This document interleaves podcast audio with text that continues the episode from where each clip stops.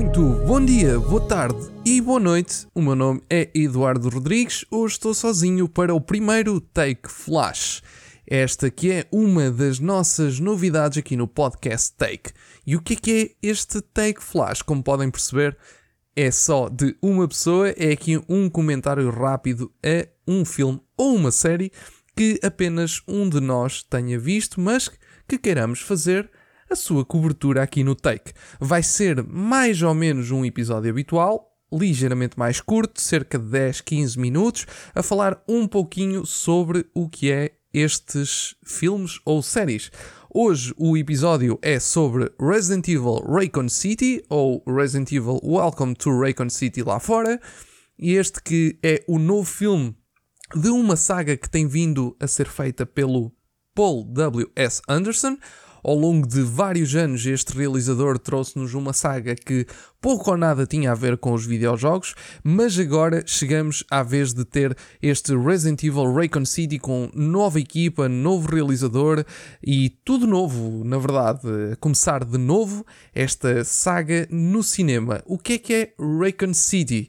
Este filme, este novo filme de Johannes Roberts, é um filme que chegou agora em 2021 aos cinemas é um filme que está neste momento com 5.6 em 10 no IMDB. Está também uh, com. Deixem-me cá ver, está aqui, uh, aqui bem para baixo na, na lista de filmes uh, deste, deste Natal. É um filme que hum, não tinha grandes expectativas da malta. É um filme que já muita gente sabia que poderia não ser muito bom. Mas será que é? Será que não é? O que é que eu achei no meu caso? Ora bem, uh, deixem-me antes disso só dizer também que este filme está com 30% de aprovação no Rotten Tomatoes, sendo que para o público está com 66%. Este é um filme mais virado, um pouquinho mais virado para o lado do terror, ao estilo daquilo que foi o primeiro Resident Evil de Paul W.S. Anderson. Este nome é difícil de dizer. Mas uh, Resident Evil Welcome to Raycon City, vou então começar pelas primeiras impressões sem spoilers, ok? Este é um filme que não é bom, ponto. No entanto, surpreendeu-me pela forma como foi mais adaptação do que eu estava à espera este filme adapta bem direto o primeiro e o segundo jogo. Não é uma adaptação 100% fiel e perfeita, obviamente. Estamos a falar de cinema, tem que ser ligeiramente diferente em vários aspectos. Não é um videojogo. No entanto, uh, tem lá muitos, mas muitos, mas muitos conteúdos referentes ao videojogo. E quando digo que tem muitos conteúdos referentes ao videojogo, são conteúdos exatamente iguais. Estamos a falar de certos momentos, certos planos, certos, certas situações que são exatamente uma cópia descarada daquilo que é o jogo. Isto, por um lado, não é mau, porque faz com que o espectador fique ali sempre à espreita. Olha, estou a ver este momento e eu lembro-me disto, eu lembro-me disto. Olha, agora ele vai virar a esquina e vai acontecer uma coisa. E vai mesmo, porque é exatamente como no videojogo.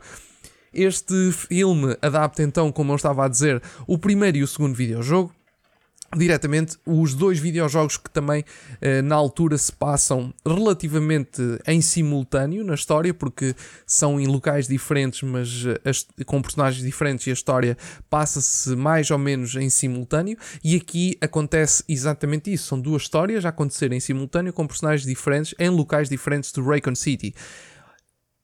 Como eu estava a dizer, em termos de adaptação este jogo, este jogo não, este filme uh, acaba por me surpreender de alguma forma.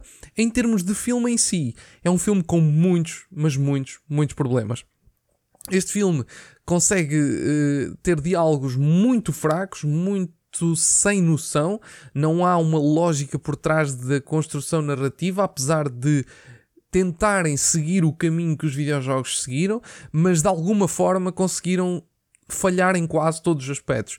As performances não são nada de extraordinário, não tem aqui nenhuma performance que realmente se destaque, e vou desde os mais importantes como o Albert Wesker ou, ou o Leon, que, que tem, tem uma performance super estranha para o personagem que é, entre, entre o Chris Redfield, a Claire um, e, e, a Jill Valentine. Ou seja, nós temos aqui os personagens todos, temos aqui os elementos todos, temos aqui tudo.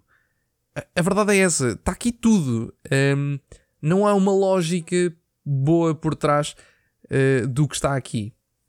Falando um pouco uh, mais abertamente e, e já uh, não contando com os spoilers, por isso uh, cuidado a partir daqui. Não sei se, estão, se têm alguma, algum problema com isso para este filme. Acho que um filme como o Spider-Man, que vamos ter episódio em breve, se calhar é mais importante fugir aos spoilers. Aqui não é assim tão importante. Isto é como eu estava a dizer, é um filme bem semelhante à história do primeiro e do segundo jogo. Se vocês sabem o que acontece ali, vão saber minimamente o que acontece aqui. Tem aqui muitos dos personagens já conhecidos dos, dos dois videojogos. Tem aqui várias situações, vários momentos bem semelhantes uh, dos dois uh, videojogos também.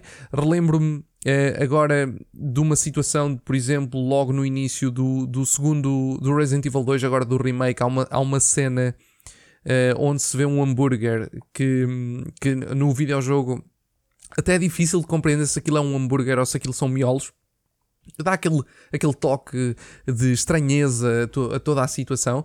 Um, e, e, neste filme, que, que, é um hambúrguer que é comido por um camionista, que, pronto, que está num caminhão e, e, e tem um acidente, e, e, neste filme acontece exatamente isso. Temos exatamente o hambúrguer, exatamente o mesmo plano. Aqui nota-se que é um hambúrguer. Temos exatamente o mesmo caminhão, temos exatamente o mesmo acidente, temos exatamente um, a, mesma, a mesma entrada no, na mansão, temos exatamente o mesmo zombie que aparece no canto quando viramos à direita, temos exatamente o mesmo piano com a mesma sequência de música que vai abrir uma porta ou seja, isto é realmente um filme que tem todos os elementos para ser a melhor adaptação de sempre. No entanto, os diálogos, as performances e todo o conteúdo do filme não tem interesse. Uh, e quando falo conteúdo, falar obviamente da parte técnica do filme. Não que a realização seja totalmente péssima, tem algumas questões até uh, interessantes. Falo que tem alguns planos até algo bonitos, não, não, não são os piores planos que já vi, mas a montagem, a forma como, como eles vão pela história, a forma como os personagens passam de 8 para 80, do 80 para o 8, de, eh, não, não há lógica, não há, não há uma razão para aquilo estar a acontecer daquela maneira.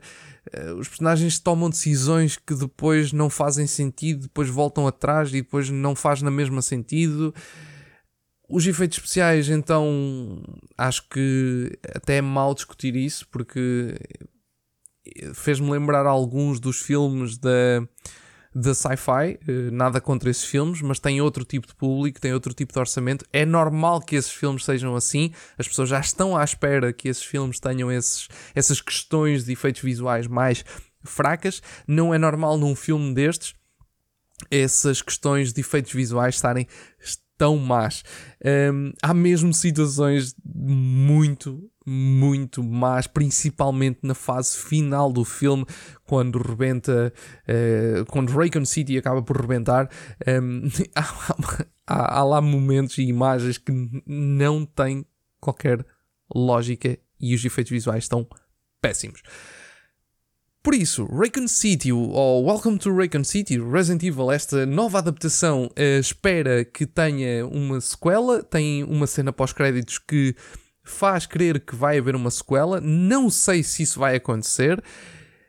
Acho que os filmes do do Anderson acabaram por ter várias sequelas, também muito à custa da, da forma como ele foi construindo um, os filmes, porque adaptava-se de uma forma muito subtil uh, em relação aos videojogos, tinha a sua própria história e acho que isso acabou por também ajudar o filme a ter várias sequelas. Este aqui está mesmo a tentar ir pelo mundo dos videojogos e estou. De certa forma, tenho alguma curiosidade para perceber se houver uma sequela, o que é que eles vão fazer a seguir, porque tudo indica que eles poderão continuar exatamente pela linha de, dos jogos.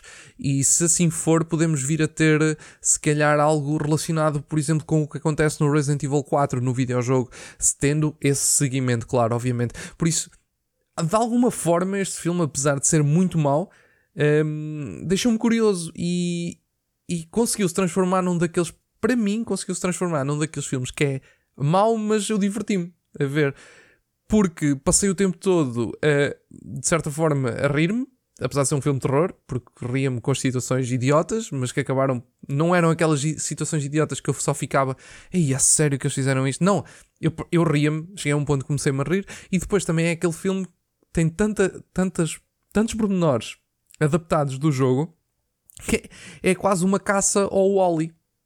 Pronto pode ser interessante para muita gente. Bem, malta, este é o episódio, não tenho mais nada a falar de Resident Evil Welcome to Raycon City ou Resident Evil Raycon City em Portugal.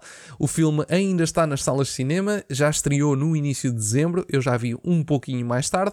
Tenho só agora então uma nota a dar-lhe aqui neste Steak Flash. A nota não vai ter aqui, obviamente, uma média, porque sou só eu a dar esta nota. Neste caso, eu, noutros episódios será outro dos meus colegas. Próximo episódio será do Spider-Man, já na quarta-feira, por isso não percam. Então, nota de Resident Evil Welcome to Raycon City. Hum, acho que vou para facilmente um 4. Uhum. E meio, vá, 4 e meio. Ok. Está feito, é este o episódio de Resident Evil Raycon City. Fico-me por aqui neste Take Flash. Fiquem por aí com o Take. Não se esqueçam de avaliar o nosso podcast no Spotify. Já é possível se estiverem no smartphone. Por isso, uh, façam a vossa avaliação aqui a este podcast do Café Mais Geek. E já sabem, não percam todos os episódios. Agora vamos ter muito mais conteúdo aqui neste Take devido a estes Take Flash e muitas novidades que temos por aí para 2022. Em, no mês de dezembro ainda temos muito conteúdo, por isso fiquem atentos, sigam aqui o Take no Spotify ou então o Café Mais Geek nas redes habituais, já sabem, www.cafemaisgeek.com. Até amanhã, até logo, até daqui a um bocadinho. Tchau, malta!